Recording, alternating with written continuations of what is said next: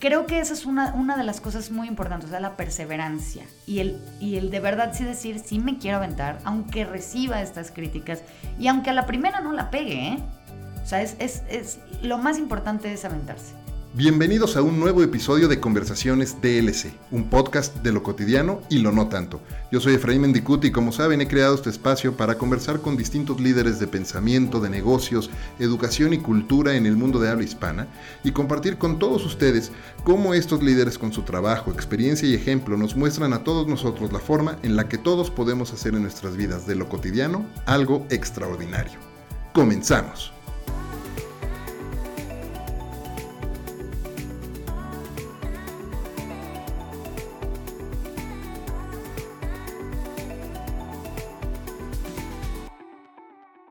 Bloguera, columnista, conductora, especialista en social media que ha colaborado con organizaciones como Danone, Banco Azteca y Grupo Salinas, ayudándoles a hacer sentido de las plataformas sociales.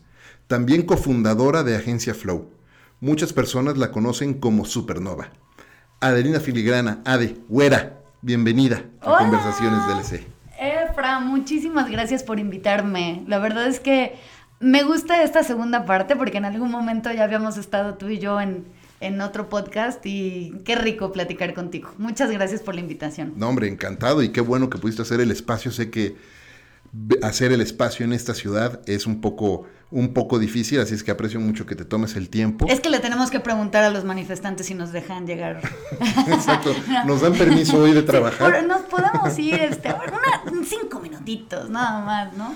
Oye, me encantaría como con cada invitado empezar un poco por el principio y conocer un poco de tu historia, de tu trayectoria, cuál ha sido el camino que ha traído a ADE a este punto en tu vida y en tu carrera. ¿Cómo empezaste y cómo has llegado hasta acá? ¡Wow! Oye, vamos a, vamos a abrir una cajita de Pandora aquí de los recuerdos, muy divertida. Este, pero no, sí, con, con muchísimo gusto y ahora sí que con mucho cariño te cuento cómo he hecho como que todo este recorrido que para mí ha sido impresionantemente divertido. Digo, si no fuera divertido, pues no valdría la pena, ¿no? Exactamente, ¿para qué? Este, y pues bueno, este recorrido de Adelina, que, que luego es, era supernova, ¿no? O supernova, pues empezó con Twitter. O sea, realmente Twitter, existe una Adelina antes de Twitter y existe una Adelina después de Twitter. Y esto sucedió porque, pues bueno, ya sabes, en aquel 2007, 2008, ¿no? Que empezaba como que todo este auge digital, en donde este, yo em, abrí un blog, empecé a tener un blog en, solamente por diversión, o sea, realmente ni siquiera lo abrí pensando si algún día alguien me iba a leer, este, vos pensara en algún momento igual que yo o algo por el estilo. Y este, y pues la verdad es que tenía como estas ganas de sacar lo que estaba yo viviendo en esta ciudad, porque pues justo me vine a vivir a la Ciudad de México y como la Ciudad de México no hay dos, ¿eh? Es caótica, pero te enamora. O sea, tiene algo que, que no sé cómo explicarte. Pero, o sea, día a día, lo que yo vivía en esta ciudad, digo, viendo, viniendo de, obviamente, del rancho, ¿no? Pues no es normal, no es normal que, te, que, este, de repente te subas a un microbús y que el chofer te diga, pues siéntese aquí, este, al lado de las monedas, no sé qué. Entonces yo iba ahí trepada como, como luego suelen subir a las novias de los microbuseros. Este, yo decía, wow, esto es fascinante, ¿no? Y para la gente es como muy normal. Y luego toda esta, esta cadena de, de gente que se sube atrás y pasen el dinero, ¿no? Y entonces van pasando uno a uno. Y luego te das cuenta de que, ah, es que viene con cambio. Y lo regresan también uno a uno al final. A la última persona. Es, es fabuloso. O sea, esta ciudad de verdad, entre el... Su generis. Sui generis. O sea, entre la mano de uno, el, el, el sudor del otro. Y no, pero ahí estás y, dándole el cambio al último que se subió al camión, ¿no? Entonces, todas esas cosas yo siempre las quise plasmar, sobre todo porque pues también venía yo de, de un mundo burbuja. O sea, sales de la universidad y pues sabes que ese mundo con el que te enfrentas es muy diferente al mundo con, el que ya vives una vez que estás en un trabajo, ¿no? Y, este, y pues yo quería como que mostrar eso, o sea, mostrar la belleza de esta ciudad, la belleza de lo que nos pasaba. Eh, y así fue como nació mi blog. Pero de repente, eh, por más que escribes, pues al final del día tienes que tener alguna difusión de algún tipo y, no sé, una plataforma quizás como Facebook, no, nunca... Esa plataforma y yo como que, de hecho, hasta la fecha no nos llevamos mucho.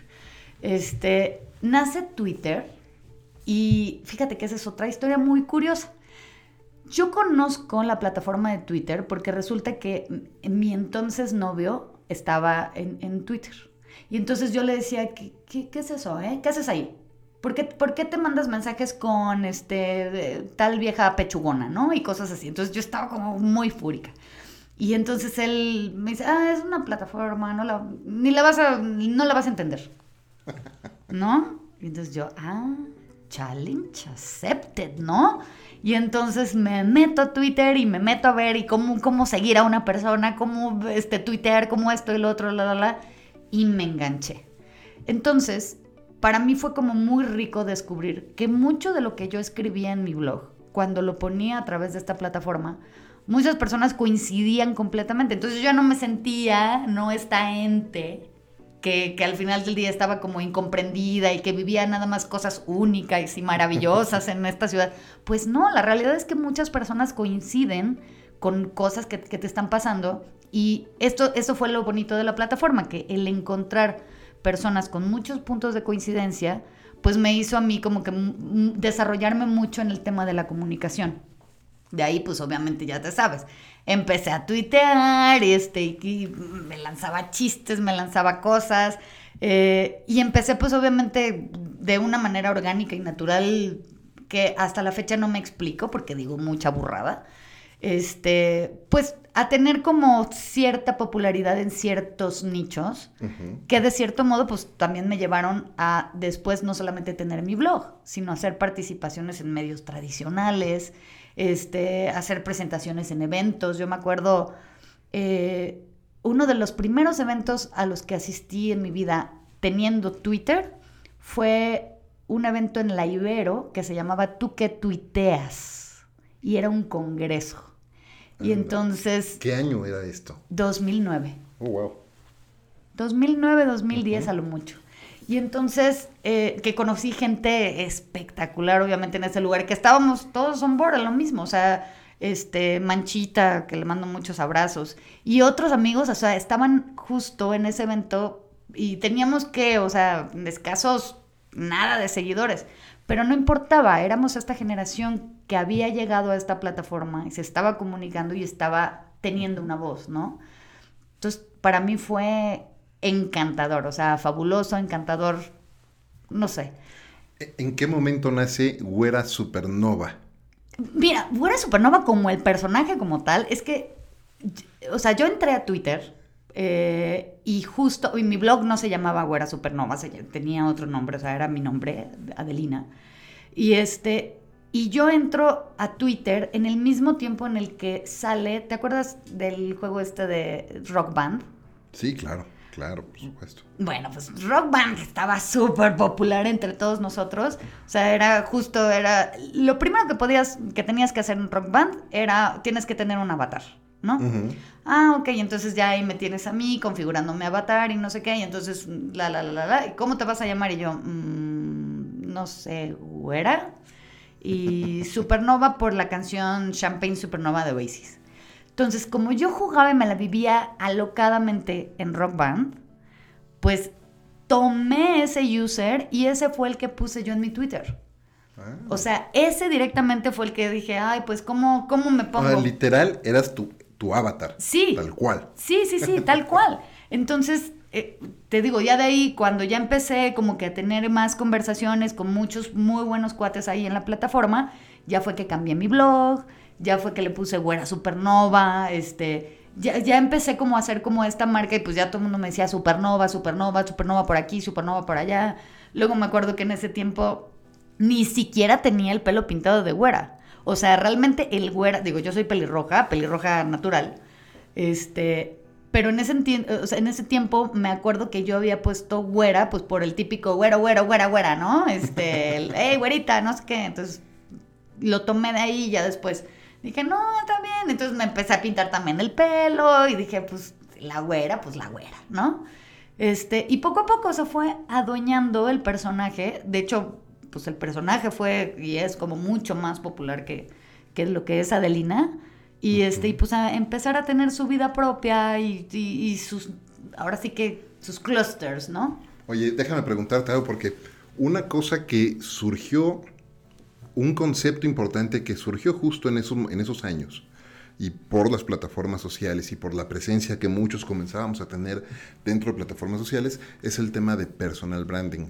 Claro. Y de repente creo que personal branding se malentendió durante muchos años como cómo me autopromuevo y me vuelvo famoso y me vuelvo influencer. Y yo creo, estoy convencido, no creo, estoy convencido que un influencer no es una persona popular que tiene millones de seguidores y que postea sus fotos de las vacaciones en el yate. Eso no es un influencer. No. Eso es una persona popular. Popular, exactamente. Un influencer es una persona que realmente influye en la vida de otros de manera positiva. Creo, estoy, creo firmemente en esto. Y coincido, coincido con esa, con esa descripción que haces. Buenísimo. Eh, ahora, en la marca personal, cuando uno realmente quiere ser ese influencer que quiere influenciar positivamente la vida de otros y ayudar y todo, empiezas a, a construir inevitablemente una marca personal. Y, esa marca personal se puede ver reflejada en tu trabajo en el día a día, se puede ver reflejada en tu presencia en plataformas sociales, etc. Tú tienes una carrera dentro de la industria de marketing, trabajando con distintas marcas. Mencionábamos hace rato Banco Azteca, Grupo Salinas. Actualmente sigues encabezando eh, eh, el equipo de social media y de, listening de, Grupo Salinas. ¿Cómo fue, me gustaría mucho entender, cómo fue para ti el trabajo o el proceso de tener tu marca profesional y tu vida profesional y cómo integrarla con la marca personal de Güera Supernova. Híjole, esto que estás comentando fue, fue un aprendizaje doloroso. O sea, sobre todo en la parte en la que dices, en, en el personal branding, tú cuando entras a las plataformas, ¿no? Obviamente, pues si tienes una cierta idea de que eres escuchado, ¿no? O sea, pues obviamente tienes retweets o tienes comentarios de gente o likes. Y el tema con eso es que al nosotros que crecimos con estas plataformas, pues al final del día no lográbamos tampoco entender que cada publicación que nosotros hiciéramos era algo que iba a definir lo que nosotros somos en el futuro y para siempre, ¿no? O sea, pues por el tema de que te pueden buscar cualquier cosa que esté en tu pasado y pues ahí está. Y eso es lo que tú piensas y eso ya lo dejaste muy claro tanto que lo, publicaste, ¿no? Entonces, para mí fue como un proceso, te digo, de mucho aprendizaje muy doloroso porque, pues al principio cuando estás en una red social que aparte es algo que no conoces, pues claro que te avientas desde eh, todo lo que venga por tu cabeza. ¿Qué te digo? Insultos, este sí, chistes y groserías y este, pero también le juegas a ser el crítico, le juegas a, claro, yo, yo tengo toda la opinión de quizás un comercial, o quizás cómo están llevando una campaña de marketing, o un diseño, porque yo estudié diseño y entonces yo voy a opinar y voy a decir, ¿no? Cuando la realidad es que, o sea, ese tipo de cosas, al final del día sí está bien, las puedes decir, pero no es que las debas decir, o sea tú estás también dentro de una plataforma tratando de construir relaciones y tratando de verte como una persona que igual y en lugar de criticar, que muchos, y tú lo sabes perfectamente, que han habido muchos perfiles de muchas personas que llegan ahí a, eso específicamente. O sea, si alguien hizo algo mal, esta persona va a ir y lo va a criticar y lo va a decir. Y ya que, y todos acá en el mundo real ya tenemos una concepción de lo que es esta persona, ¿no? Y entonces para el tema de las relaciones, para el tema de la chamba, y todo eso pues te puede volver un estigma completamente. O sea, puede ser algo que, que, el día de mañana, ah, entonces, claro, tú eres la güera supernova, a ti te chocan los fans de YouTube, que era mucho de lo que me decían, por cierto, en la vida real y yo, sí, me chocan. Este, pero, o sea, a, lo que voy es, es que fue un, fue un aprendizaje. Bueno, al menos en mi caso, sí fue un aprendizaje de poder tomar obviamente el, o sea, ¿a qué, qué camino quiero llegar? Porque te voy a decir algo, si yo critico hoy una marca, una campaña, una forma de hacer social media, una forma de generar un logotipo, te prometo, Efra, que voy a tener muchísimo más likes. Seguro. Y retweets. Y voy a tener gente incendiaria que me va a decir, sí, es cierto, es una porquería, ¿no? Porque para eso se presta luego muchas cosas. Que si yo voy y le digo a alguien, oye, está increíble, este, igual y no lo voy a consumir, pero ay, qué padre que lo hiciste, no sé qué, eso nadie lo va a pelar porque la gente busca la confrontación. O sea, estoy segura que si hubiera yo tomado ese camino, Probablemente hoy sería no, igual y más popular dentro de una red social, pero tienes que tener un equilibrio, porque en la vida real la gente no quiere estar con una persona que es todo el tiempo así, ¿me entiendes? Claro, totalmente. No, digo, no sé, no sé si viste algún tipo de caso de, de, ese estilo. No, claro, no, y estoy de acuerdo con lo que dices. Me parece que uno tiene que decidir cuál es la, la digamos, la línea editorial o cómo quieres compartir y cómo te quieres mostrar en el mundo. La cosa, lo, importante es que esa decisión de cómo te quieres mostrar en el mundo, cómo quieres proyectarte ante los demás, no es un tema de cómo te quieres proyectar en plataformas sociales, es un tema de cómo te quieres proyectar en tu vida. En general, sí. Y las plataformas sociales son parte de tu vida. Exacto. Y te pueden ayudar a amplificar tremendamente, enormemente lo que estás proyectando. Exacto. Y si decides proyectar algo negativo, pues lo vas a amplificar de esa manera. Y entonces sí necesitas ser muy claro en, cómo te quieres eh, presentar en el mundo y, por ahí la, eterna discusión, ¿no? Las plataformas sociales eh, nos están eh, impactando negativamente. Y no, no, para nada. Las plataformas sociales son herramientas que están allá afuera y punto. Las personas pueden hacer un buen o un mal uso de Es que creo que todavía, todavía falta esta madurez, Efra. O sea el punto de madurez dentro de una plataforma, pues obviamente lo vamos a alcanzar ya teniendo varios años cometiendo errores, por decirlo así. O sea, porque yo te digo, yo no estoy exenta de, tener errores. O sea, te voy a contar un caso increíble. Resulta que, este, sí, de como paréntesis. Resulta que un cliente, no voy a decir exactamente cuál, pero sí te voy a decir de una tarjeta de crédito, quería contratarme a mí en algún momento para una campaña porque decía, ay, pues la güera habla, o sea, habla bien de México, habla bien de los deportistas, este, es un perfil que dentro de todo cuando se lleva con, gente de su comunidad hay mucho cariño, o sea, es, es, alguien que probablemente pueda ayudar a que alguien más, este, pues, no sé, influir de cierto modo, ¿no? Entonces, esta marca eh, me busca, voy con, voy con la marca, y cuando llego a la reunión, ojo, reunión de directores para que me conociera la marca y para decidir que yo iba a ser del pool de personas que pudieran promover su marca, el director me enseñó una serie de tweets míos en donde él hizo un perfil falso y se puso a insultarme, ¿no? Desde, ese perfil. Y vio que yo era mecha corta y que yo tenía muy poca tolerancia a la frustración, que no me gustaba la crítica y que en cualquier, o sea, con cualquier cosita estallaba y que le contestaba a la gente.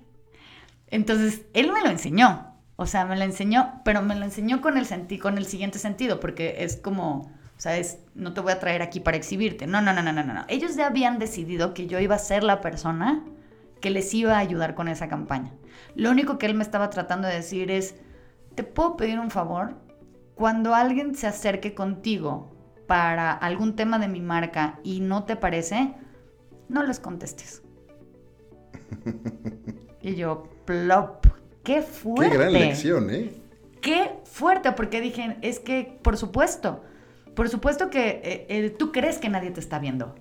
Es que tú, por eso te digo que es esta parte de la madurez, o sea, tú, nosotros tenemos que estar constantemente pues viendo cómo esto nos podría afectar y tener, también tener esa conciencia de que sí nos puede afectar para poder llegar a este nivel de madurez y decir, ah, ok, o sea, no dejo de ser la misma persona ya allá en el mundo digital que aquí. Entonces, es importante eh, ecualizar, ¿no? Me encanta, me encanta lo que cuentas y además me hace recordar como tres, tres reglas de oro en, el uso de plataformas sociales. La primera, what happens in Vegas Estáis en Twitter, en, Facebook, en, YouTube, en, todos lados. Así es que más vale que seamos muy conscientes de lo que estamos compartiendo allá Es verdad, es verdad. ¿No? Y por ahí sí dice también el otro dicho que, ¿no? Si no quieres que alguien, si, si, si, si no quieres que alguien se entere de algo que hiciste, mejor ni lo hagas. Y ya. Exacto. Se acabó, ¿no? Sí, se acabó el problema. Y las otras dos reglas de oro es si, o la otra, eh, si estás enojado eh, eh, con lo que está sucediendo en tus perfiles sociales, uno, acuérdate que atrás de la pantalla y del teclado hay gente que te están leyendo, te están escuchando, están viendo lo que estás diciendo y cómo reaccionas, que fue la, justo la lección de esta persona. Y la otra, por esa misma razón, inmediatamente antes de querer responder, pon dos metros de distancia entre tus deditos y el teclado. Aléjate. Sí. Antes de... es como, como cuando estás en una discusión con tu pareja, mejor cierra la boca, respira y... Es que es, es verdad, o sea, por ejemplo, yo, yo te digo, este ejemplo a mí me marcó muchísimo. Este, pues justo, porque, porque dije, es que, es que es verdad. O sea, ¿qué pasaría? Una persona está tratando, déjate tú, esto es un, tema de una marca, ¿no? Pero también tú en el trabajo. O sea, en el trabajo ven que tú eres una persona reaccionaria, que eres una persona intolerante, que, o sea, todo eso permea muchísimo. No importa qué tan bueno seas en el trabajo, no importa qué tanto, o sea, realmente sí apoyes a, a la gente dentro de, pero pero pues ahí está todo tu historial. O sea, quien quiera conocer tu personalidad se va a meter a tu cuenta de Twitter. Y, y de verdad que es que sí puedes sacar un juicio de eso. Sí. Entonces, te digo, esa parte a mí me quedó marcada y dije, por supuesto. O sea, es que solo a partir de esto podemos aprender. y, y, y, a mí me quedó como muy claro. Y luego también ves estos casos y también en el trabajo. No a mí eh, en esta ocasión, pero pues sí, o sea, de repente ves gente que, justo pone, este, mi compañerito de aquí al lado lo odio, lo detesto, la ta, ta, ta, ¿no? Entonces, pues también, o sea, te volteas y dices, oye, punto número uno, yo te ayudo, ¿no? O sea, no lo tuitees, mejor hay que resolver el problema en la vida real. Claro. ¿De qué sirve estarte tampoco, también quejando y quejando y quejando y que, que muchos caen también en eso? Cuando creo que puedes tener la solución a la mano a muchas cosas. O bueno, si no vas a cambiar la política del país, bueno, por lo menos también qué estás haciendo tú o, qué, consejos le puedes dar a la gente, pero en, tono positivo. O sea, creo que más que nada por el tema laboral y el tema de persona, podría ser algo bueno para esa persona que está en, redes sociales. Oye, hablando de quejarse. Uy. Hablando de quejarse. Me acuerdo que un tuit... No, no es cierto. ¿Mm? Este... Sí, me acuerdo que la otra vez me... No, hablando de quejarse, quejarse o tomar acción, es un punto que quería platicar contigo, porque eh, tú en los últimos años te has desarrollado en una industria en la que es, está en la boca de todos en el día a día dos palabras, innovación y disrupción. Hoy en la mañana estaba en una reunión de Dos palabras muy millennials, por cierto. ¿Muy qué, perdón? Muy millennials. Sí, también, por supuesto. pero, pero muy millennials, pero usadas por todos, ¿no? Hoy en la mañana estaba en una reunión de industria, precisamente, donde se hablaba de, innovación, etcétera. Eh, y te digo, es como la moneda de cambio, ¿no? En el discurso de todos los días, en las conversaciones de todos los días. Pero la realidad de las cosas es que eh, no hay tanta innovación ni tanta disrupción como lo que como quisiéramos que, existiera, ¿no? Y, te digo, muchas personas se quejan de que no existe tanta, tanta disrupción, pero muy pocos realmente toman acción y deciden experimentar y deciden probar cosas tú en, tu trabajo y lo que has estado haciendo dentro de plataformas sociales, lo que has hecho incluso pues poniendo, tomando riesgos y decir, órale, sí, yo voy a conducir aquí, va, ¿no? Eh, ¿no? Porque tú, tú, de formación eres diseñadora. Soy diseñadora, diseñadora de, bueno, es que es una carrera muy rara, diseño gráfico, industrial, publicitario, de interiores, automotriz, something like that. Ok, te faltó el amén al final. Eh, amén. Exacto. Oye, este, bueno, eres diseñadora. Sí. Eh, no estudiaste conducción. No. Pero has tomado el riesgo de decir, oye, bueno, me invitan a conducir en el Blue Room, o me invitan a conducir en un evento, o me invitan a conducir un podcast, o cualquier otra cosa, y has tomado riesgos. Sí. ¿No? Sí, así es. Eh, ¿Cuál es ¿cuál ha sido tu estrategia o la forma en la que has decidido tomar un riesgo y otro no? ¿Cómo decides? ¿Cómo piensas? Sí, sí, me voy a aventar hacer esto. Bueno, pues es que... mm, qué, qué- qué linda pregunta, la verdad. Es, es una parte que muy pocas veces me, me pongo a pensar. Yo tengo una historia de, de que yo no vivo con mis papás desde que tenía 13 años. ¡Wow! Era muy pequeña, así. 13 es. años. 13 años, sí, señor. ¿Con quién vivías a los 13 años? Eh, me fui a un internado. En- y- en- en Puebla, en no, Puebla. en Puebla. Me fui a un internado en Puebla, ahí de monjitas locas. Este, y después, eh, los 14, pues es una bebé, o sea, es una niña, ¿no? Prácticamente. 14, 15 a 17, la preparatoria igual en Puebla, sin mis papás, o sea, viviendo como en una pensión. Este, sí, qué onda, ¿no? ¿Y tus papás en dónde Papás estaban? los quiero. Eh, mis papás en Tabasco. Ok. Sí, ya. mis papás fueron eh, este ejemplo de padres que sacrificaron mucho para que sus hijas, sus dos hijas eh, más grandes, pudieran ir a la escuela y a una muy buena escuela. Entonces ellos prefirieron el sacrificio de no, tener, no tenernos, no tenernos al lado de ellos y mandarnos Y a estudiar. abrirles, abrirles oportunidades. Exactamente, entonces... Wow, qué increíble. Pues desde los 13 años, pues prácticamente, o sea, mi papá y mi mamá siempre como que me dejaron muy claro el, tienes que aprender a divertirte en la vida, tienes que aventarte y tienes que, pero tienes que ser muy inteligente para darte cuenta cuando estás en una situación de riesgo, este, y algo que, que no te pueda, o sea, que sea incómodo para ti, lo, lo tienes que detectar y hacerte un paso para atrás, pero si es algo que te gusta, le das el paso para adelante, ¿no?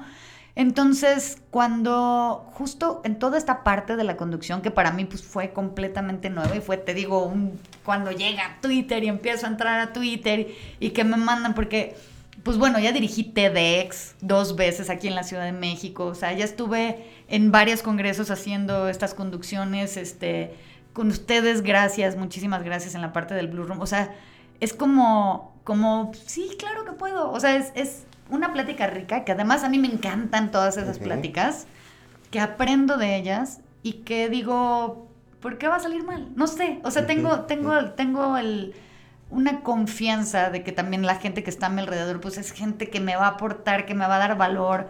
Entonces no tendría por qué salir esto mal. Y, es parte de lo que yo siempre digo, pues da el salto. O sea, ok, vas a tener críticas y he recibido duras críticas de muchas veces de las conducciones, las cuales agradezco muchísimo de, oye, este, trastabillaste mucho, oye, que tienes este, bastantes muletillas, oye, no sé. Entonces, es como de, bueno, no me puedo encasillar en el típico, bueno, pero es que yo no estudié eso, ¿eh?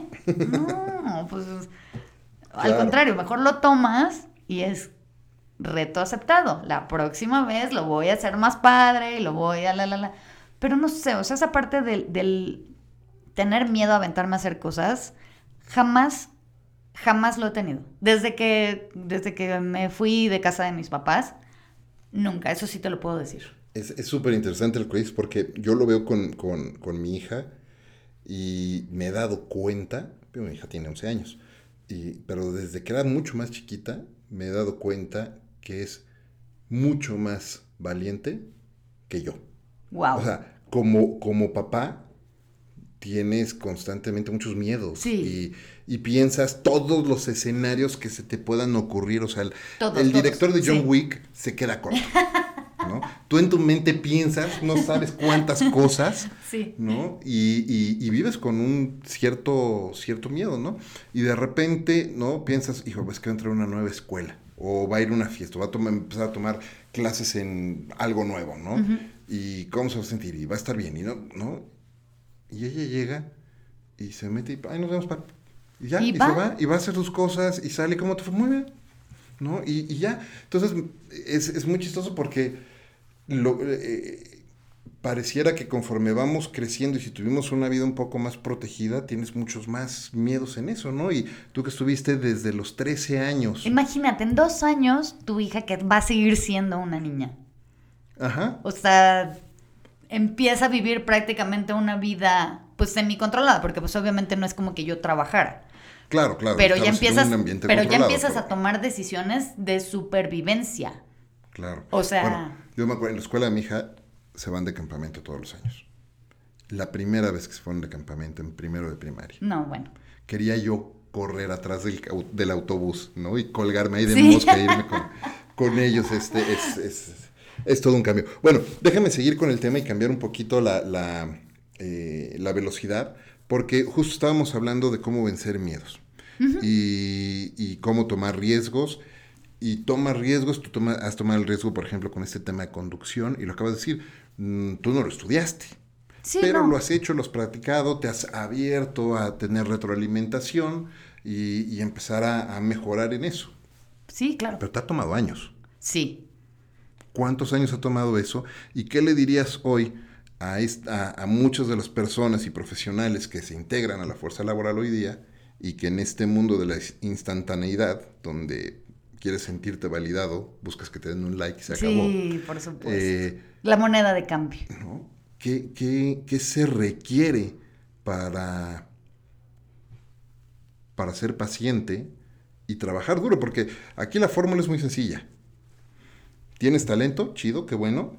Ahora maximízalo. Claro. Mejóralo, púlelo, sácale todo el jugo, pero ¿cómo se lo vas a sacar? Trabajando, trabajando muy fuerte y siendo muy paciente en construir con el tiempo los resultados que estás buscando.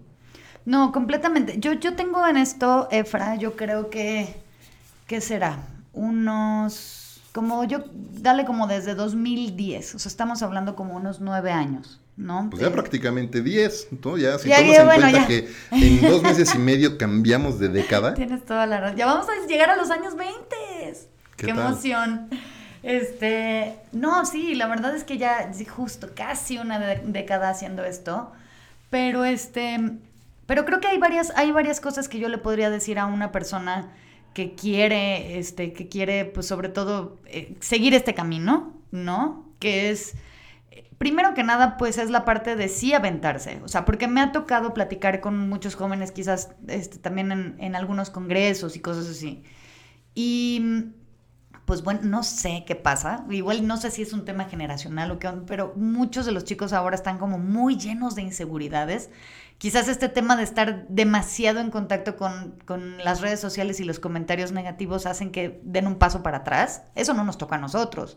O sea, nosotros no veíamos tanto el, la crítica. Y ahorita es tan fácil. Bueno, te sí, claro.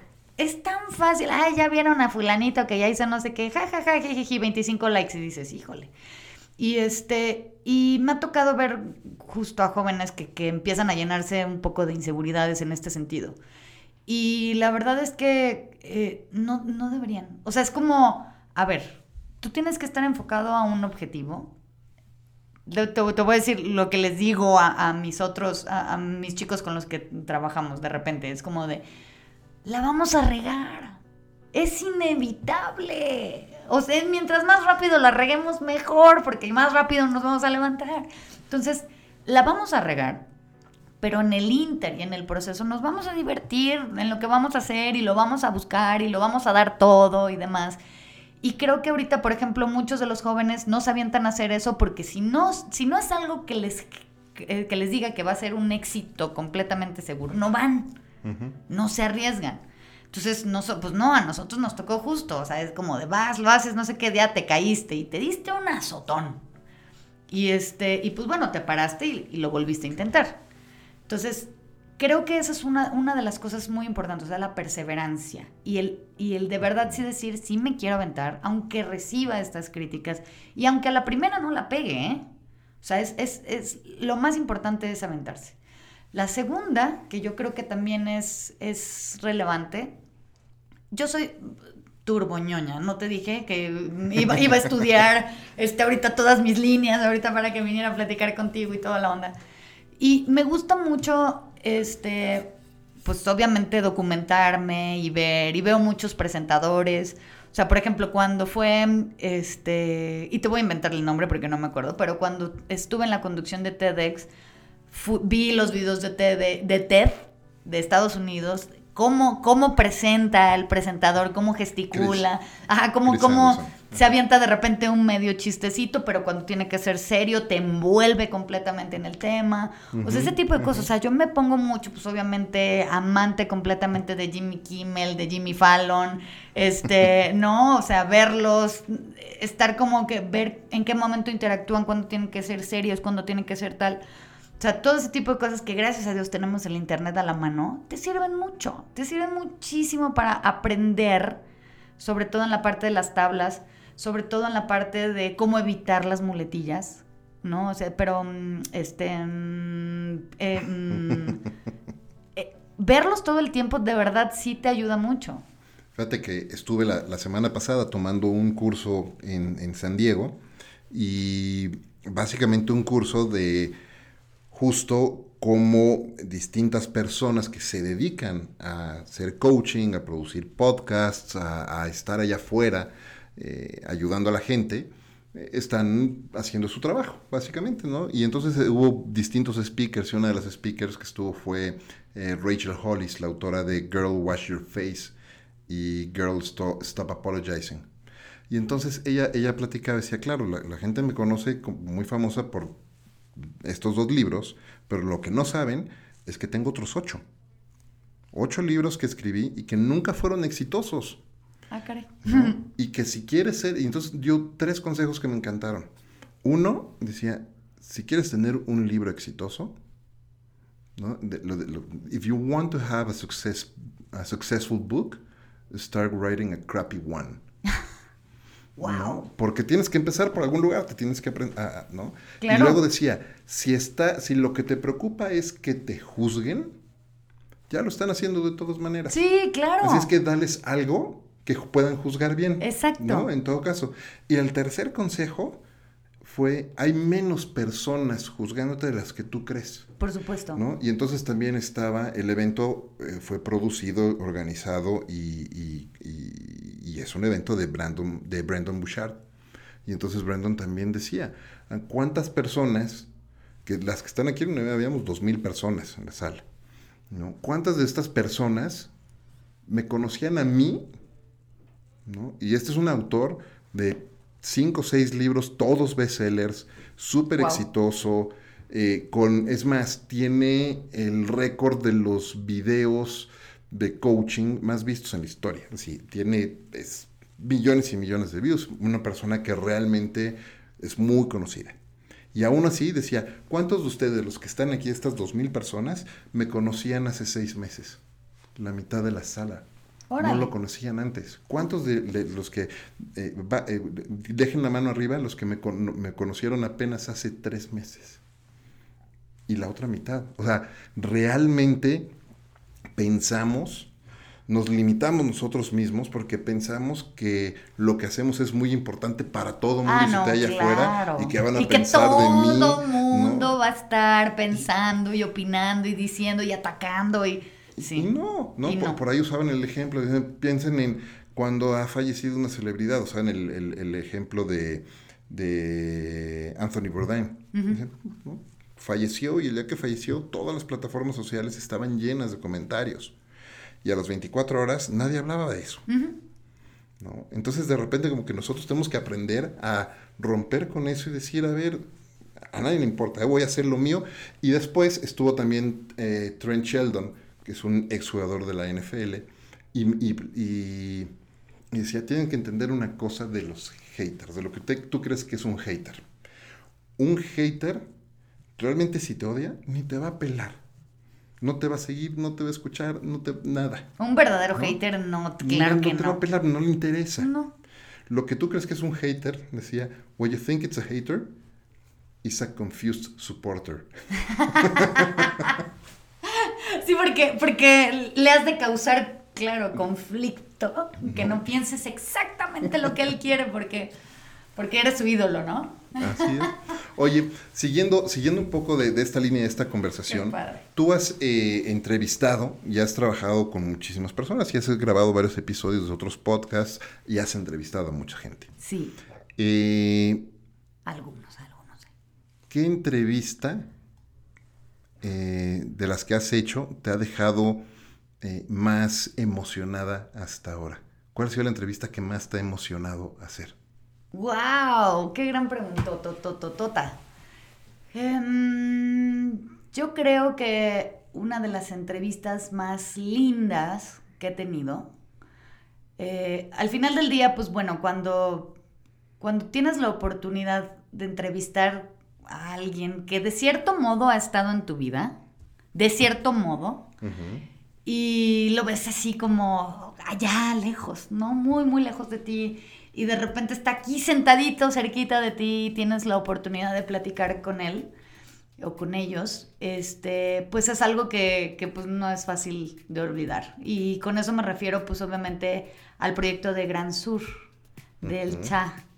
Este, sí, ahí está el Cha, está Iñaki, este, Exfobia.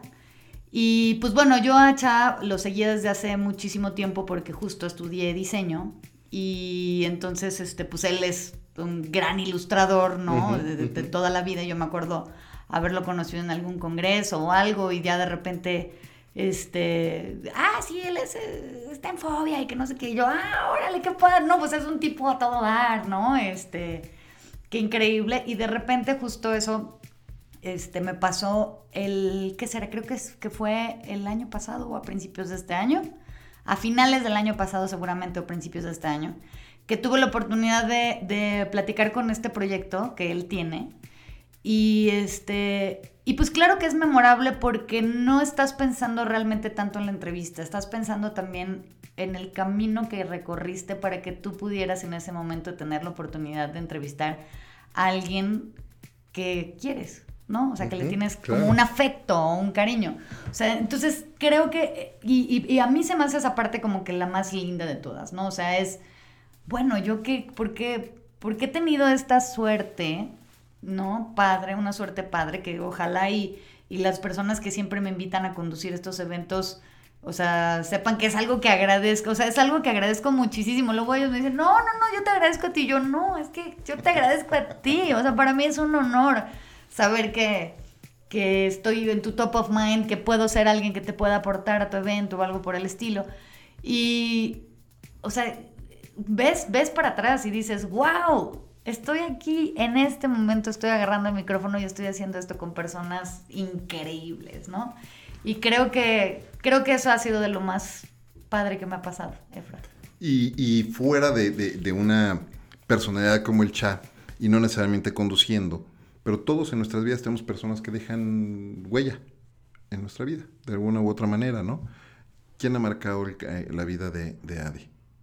¿Quién ha marcado mi vida? Pues es que muchísimas personas. O sea, muchas. Te puedo. Y, y, no lo quisiera resumir a una sola. A una sola. O sea, creo que han marcado mi vida muchos de mis amigos que fueron un clúster tuitero me han marcado para muchísimo. Y son, obviamente, esto es un clúster de comunicación constante en la plataforma, ¿no? O sea, es como el, el, saber que tienes estas amistades digitales, que coincides en los temas, que cuando hay que echar cotorreo, echas cotorreo, que cuando nos tenemos que burlar en buena onda de alguien, ahí estamos todos echándole montón. O sea, eso a mí se me hace como muy rico. Eh, otra persona que ha marcado mi vida en, un, en una forma que la verdad es que nunca lo imaginé, sí te tengo que decir que Ricardo Salinas Pliego. O sea, tengo muchos puntos de coincidencia de muchos discursos de él que te digo, nunca pensé eh, en algún momento tener e, esta, estas coincidencias, pero sí, definitivamente es alguien que admiro muchísimo. Su hija Ninfa Salinas también la admiro mucho porque es madre, empresaria, emprendedora, líder, ¿no? Y eso este, pues al final del día te, deja algo como muy positivo. Y creo que también, pues obviamente, pues mis amigas de TEDx, mi amiga Marcelita, que la adoro con todo mi corazón y mi vale, mi vale también, este, ellas también justo me impulsaron mucho a perder muchos miedos, ¿eh? O sea, ellas sí realmente, porque pues cuando me aventaron la conducción de TEDx, que yo dije, ¿cómo? Pero esto es para gente de verdad, oye, este, esto sí es un evento de verdad para gente de verdad, ¿cómo me van a poner a mí? Este, ellas me sacaron mucho de muchos miedos que yo tenía y me impulsaron mucho mentalmente para decir, creo que no nos hemos dado cuenta que todos los que estamos aquí el mundo puede ser de nosotros si lo queremos. Entonces creo que, creo que e, esto, o sea, todo esto me ha impactado a mí muchísimo, Efra. Muchísimo. Me encanta lo que acabas de decir. El mundo puede ser nuestro si lo queremos. Así es. Pues si lo queremos. Obviamente el quererlo es, es vencer miedos, el quererlo es tomar la decisión. Darte cuenta y darte permiso que puedes quererlo. Exactamente también. ¿No? Exacto. Porque luego no somos conscientes de que podemos querer algo, que está bien desear algo, que está bien luchar por algo, que, que no tenemos que tener la validación y el permiso de otros. Exactamente. Exacto. Maravilloso, me encanta. Oye, se nos está acabando el tiempo, pasa rapidísimo. Pero eh, todavía hay algunas cosas que quiero tocar contigo. Eh, hablemos de hábitos y de rutinas. Wow. Yo tengo la, estoy convencido y sostengo la premisa de, de que para que alguien sea tan productivo y prolífico con todas las cosas como las que haces tú, necesariamente tienes que tener ciertos hábitos y rutinas que te permitan tener un buen nivel de energía, que te permitan tener claridad, que te permitan estar enfocado, que te permitan poder manejar distintos proyectos a la vez, claro. etcétera. ¿Tú has desarrollado algún hábito o rutina en los últimos años eh, que, hoy te ayudan? No, completamente, completamente. Bueno, punto número uno es, eh, no importa en qué proyecto tú estés metido, o sea, digo, yo ahorita manejo algunas marcas, algunas son de retail, otras son de telecom, otras son, o sea, son cosas que quizás entre uno y otro no tienen nada que ver, pero eso no te quita que tú debes de estar informado hoy de todo lo que sucede en el país en todos los aspectos. Algo que yo hago todos los días en el momento en el que me levanto es ver las noticias, leer, mucha lectura. Obviamente, pues me, lo ha facilitado Twitter con los trending topics, no te lo voy a negar. Así que digo, ah, ¿cuál es la conversación de hoy? Ta, ta, ta. Pero de eso, en ver primeras planas, ver hacia dónde se está moviendo la conversación, ver, o sea, todo eso, Efra, a mí me ha ayudado muchísimo a tener una, a poder tener una visión de estrategias que nunca pensé tenerlo. O sea, si tú eres una persona que realmente no lee las noticias, y no estás enterado de nada de lo que sucede en tu ciudad, válgame Dios. O sea, imagínate que eres un vendedor, ¿no? Y entonces propones una campaña turbomillonaria, es como, papacito, estamos en recesión, ¿no? hay que, hay que este, ajustar, por decirlo así. Entonces, yo creo que el primero, el primero y el más grande es ese, o sea, la lectura obligada. O sea, en las mañanas. Además de noticias, ¿qué lea de? Además de noticias, bueno, yo trato de hacer, por ejemplo, toda la, toda la parte de, temas, no sé, de tecnología o que tengan que ver con, el tema digital, que es en donde yo estoy. A mí me gusta mucho tomar todos esos temas, pero viniendo desde personas, no directamente desde fuentes o desde medios y demás. O sea, por ejemplo, a mí, para mí es mucho más rico leerte a ti, Efra, hablando de algo que tenga que ver con PR digital que irme directamente a la fuente. Porque, porque justo, o sea, yo te sigo a ti porque tenemos un cierto punto de coincidencia. Punto número uno. Punto número dos, tú vas a saber cómo transmitir ese contenido tropicalizado hacia México. Entonces abres el diálogo hacia lo que está sucediendo acá, que es muy diferente que si te metes a un blog de X o Y lugar. Entonces trato de leer gente sobre temas que me apasionan en mi trabajo, pero a la gente. Muy bien. Sí, digo, si es un tema que igual y dices, híjole, este sí está como muy riquito, ya después me voy a la fuente.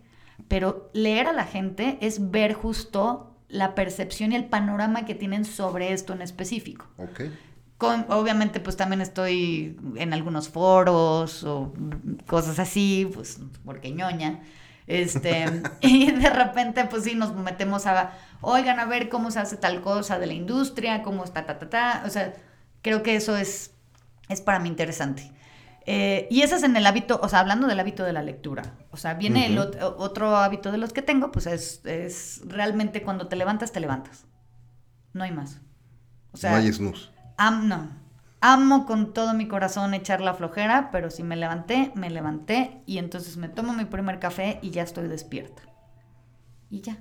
Y cuando decido que me voy a desconectar, realmente me tengo que desconectar. Porque si no, nunca voy a estar en el lugar en el que estoy físicamente. ¿Y has definido algún horario, por ejemplo, para desconectarte en el día? Mm, realmente no, porque tengo nada más que medir los niveles de conversaciones y sobre eso determino y ya digo, ya, a partir de este momento y ya. Pero, pero lo hago en función a mis horas de sueño. Ya. Entonces, mientras, igual, mientras más tarde me duerma, más tarde me levanto. O sea, siempre tengo que tener... Siempre dormir la misma Siempre tengo que tener mis horas de sueño. ¿Cuánto duerme? Ocho, siete, ocho. Muy bien. Está bueno, es justo lo que se necesita. Sí, sí, sí, tal cual. muy bien. Oye, ¿dónde las personas que nos están escuchando pueden conectar contigo? Oye, pues en todos lados tengo puntos de conexión. Todos. O sea, está. Bueno, primero que nada, pues está mi Twitter, arroba güera. Ahí ando dando siempre lata. Y bueno, ahorita últimamente, como he visto, este, ¿cómo se llama? He visto que de repente están enojadillos ahí los amigos. ¿Qué, qué tanta lata das? Que hasta tu mamá te bloqueó. A ver, cuéntame. Ah, ya sé. es que me aviento chistes pelados. Me aviento chistes pelados, me aviento memes.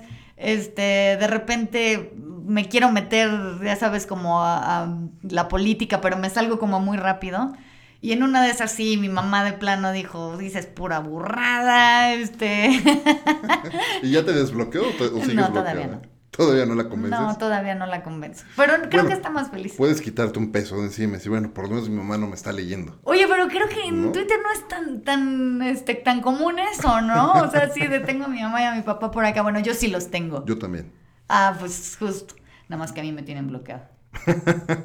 Estoy como arroba güera en, en, Twitter y en las demás plataformas con WERA, que es el güera. WERA Supernova, ahí van a encontrar un perfil y seguramente voy a ser yo. Perfecto, buenísimo. Estamos llegando a la última pregunta. A la última. Toda la premisa de, este programa es cómo podemos compartir con las personas que nos están escuchando, cómo grandes líderes están haciendo de lo cotidiano algo extraordinario. ¿Qué es para ti, Güera Supernova o, o ADE, hacer de lo cotidiano algo extraordinario? Pues mira, yo creo que eh, lo que yo hago al final del día, o sea, tomar esto y volverlo algo extraordinario, em, pues es, no sé, o sea, es, es, tener como una disciplina, ¿no? O sea, em, algo que te permite impactar positivamente en, demás, en los demás. O sea, tomar quizás de lo cotidiano, ¿no? El tuitear cualquier cosa, hacer una publicación, pero hacerla con el sentido de decir, voy a, voy a hacer que alguien lo tome bien, voy a tratar de cambiar la vida de alguien, voy a tratar de cambiar el pensamiento de alguien de manera positiva. O sea, creo que eso es algo que, que muchas veces no nos damos cuenta que podemos tener el poder de hacer eso. Y mientras más conciencia generes y tengas de que sí lo puedes hacer y lo hagas, creo que vas a terminar haciéndole un bien, un gran bien a muchísimas personas. Me encanta. Me encanta impactar positivamente la vida de otras personas, siendo disciplinados y entendiendo que tenemos el poder de hacerlo. Por supuesto. me encanta, me encanta, muy bien. Muchísimas gracias por eso y muchísimas gracias por haberme acompañado en este espacio, en este episodio de Conversiones DLC. Antes de despedirnos, quiero hacerte un breve reconocimiento por ese trabajo que se ha estado haciendo en los últimos años, por vencer esos, esos miedos y atreverte y además eh, estar abierta a seguir aprendiendo haciendo, porque es la única manera realmente de aprender. Exacto. Haciendo las cosas. Muchas gracias, Efra. La verdad, te agradezco, te agradezco mucho porque me hiciste recordar muchas cosas que luego justo se te pierden en la cotidianeidad, ¿no? Este, y creo que ahorita abrir este baúl y decir, claro, o sea, el, arriesgarse, el estudiar, el, aventarse, el, todo ese tipo de cosas, eh, no sé, te agradezco, te agradezco mucho tus palabras, o sea, es algo que, que inspira y que dice, pues voy a seguir por este camino seguramente. muy bien. Pues muchísimas gracias, güera, por acompañarme en este episodio de Conversiones DLC. Muchas gracias a todos ustedes también por acompañarnos y escucharnos. Eh, yo soy Efraín Mendicuti y antes de despedirme, gracias como siempre al mejor café de México, Ricolto Café, por acompañarme en esta aventura de vida todos los días. Muchísimas gracias y los espero en el siguiente episodio. Hasta la próxima.